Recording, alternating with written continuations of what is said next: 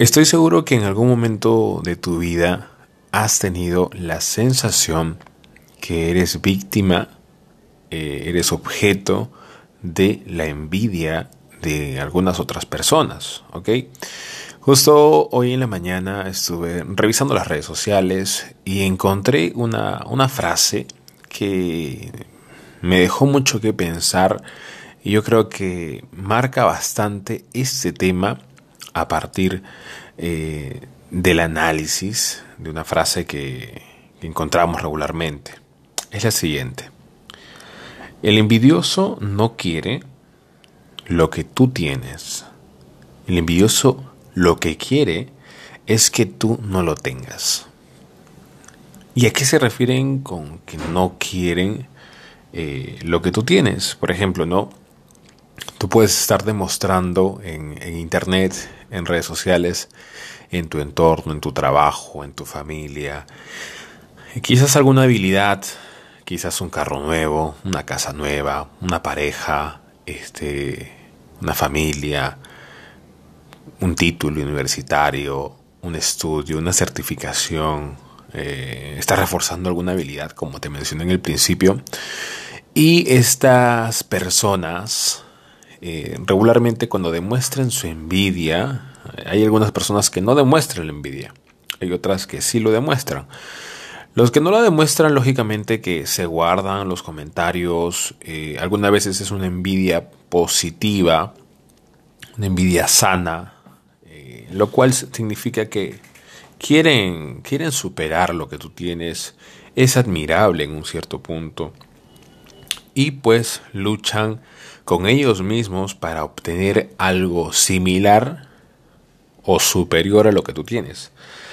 Sin embargo, hay otro grupo de los envidiosos negativos, la envidia mala. En esta envidia, estas personas eh, definitivamente no quieren solamente que tener lo tuyo o quitártelo, ¿no?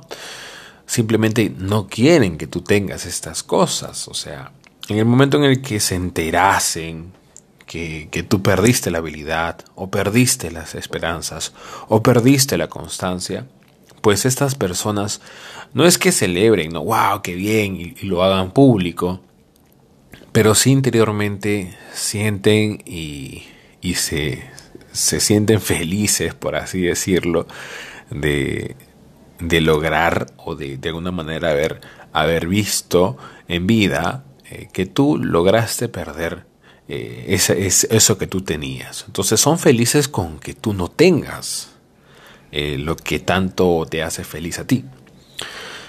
Y sin embargo ellos están en el mismo lugar, en la misma situación.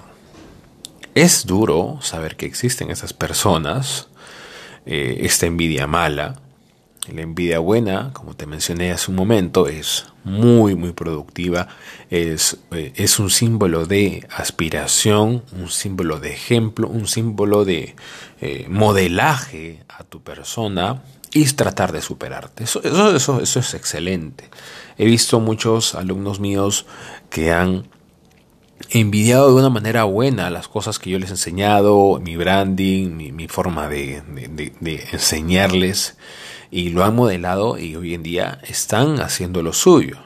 Eso me gusta y cada vez que los miro lo, me aplaudo a mí mismo por el, por el ejemplo, por la enseñanza, por la guía.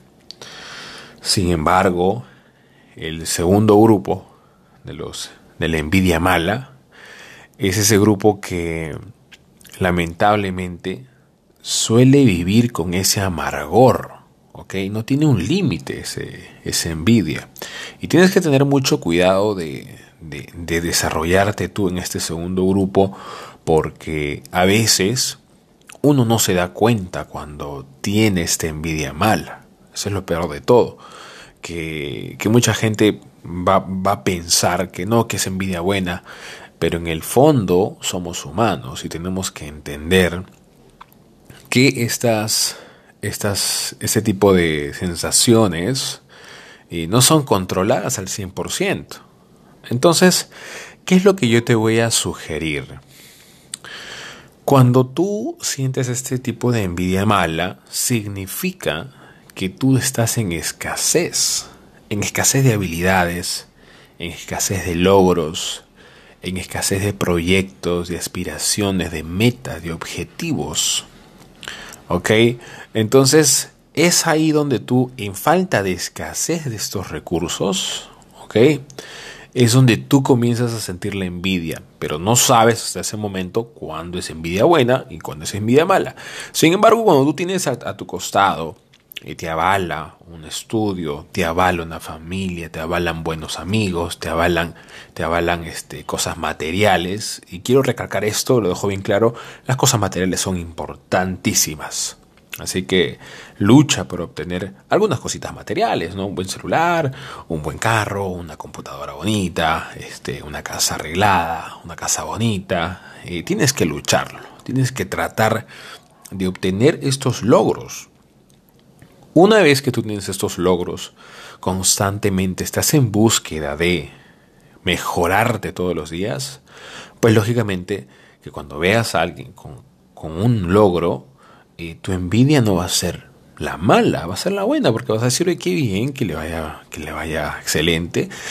Y mira, ese logro está, está bueno, está tentador, está, está envidiable, pero ya que tú tienes logros también buenos, te vas a sentir, te vas a ir para el lado de la envidia buena. Sin embargo, si tú no tienes ninguna de estas cosas, es más, tienes una vida desordenada, eh, tienes eh, proyectos truncos, problemas, malos entornos, eh, conversaciones tóxicas, lógicamente vas a pasar directamente al segundo grupo de la envidia mala.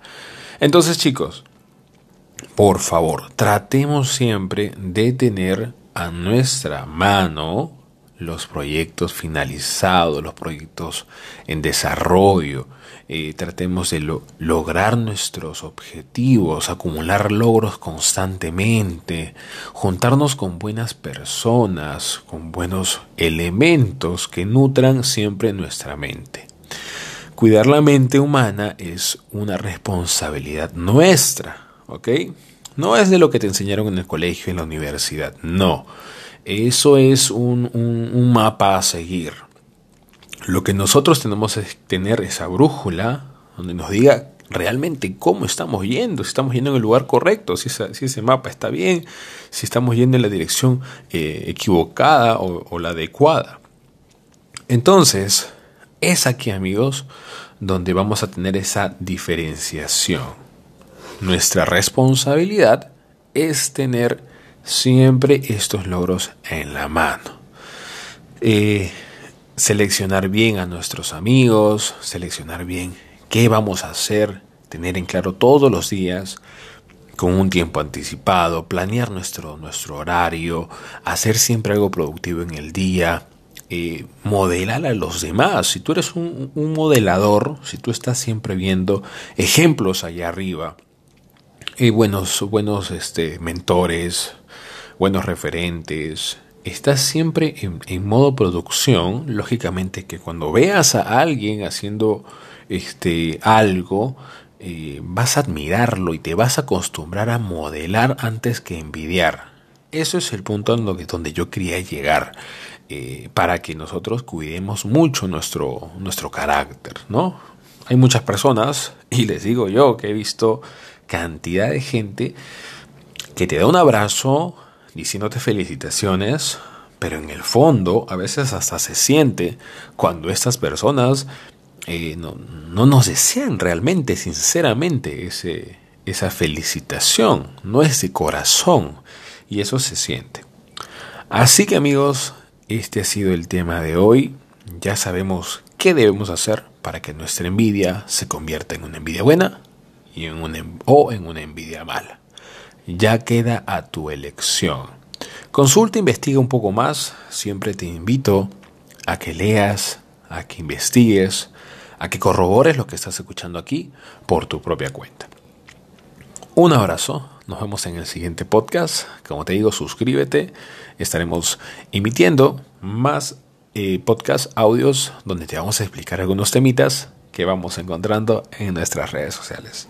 Un abrazo, tu amigo Frey Céspedes te saluda y nos vemos muy pronto. Bye bye.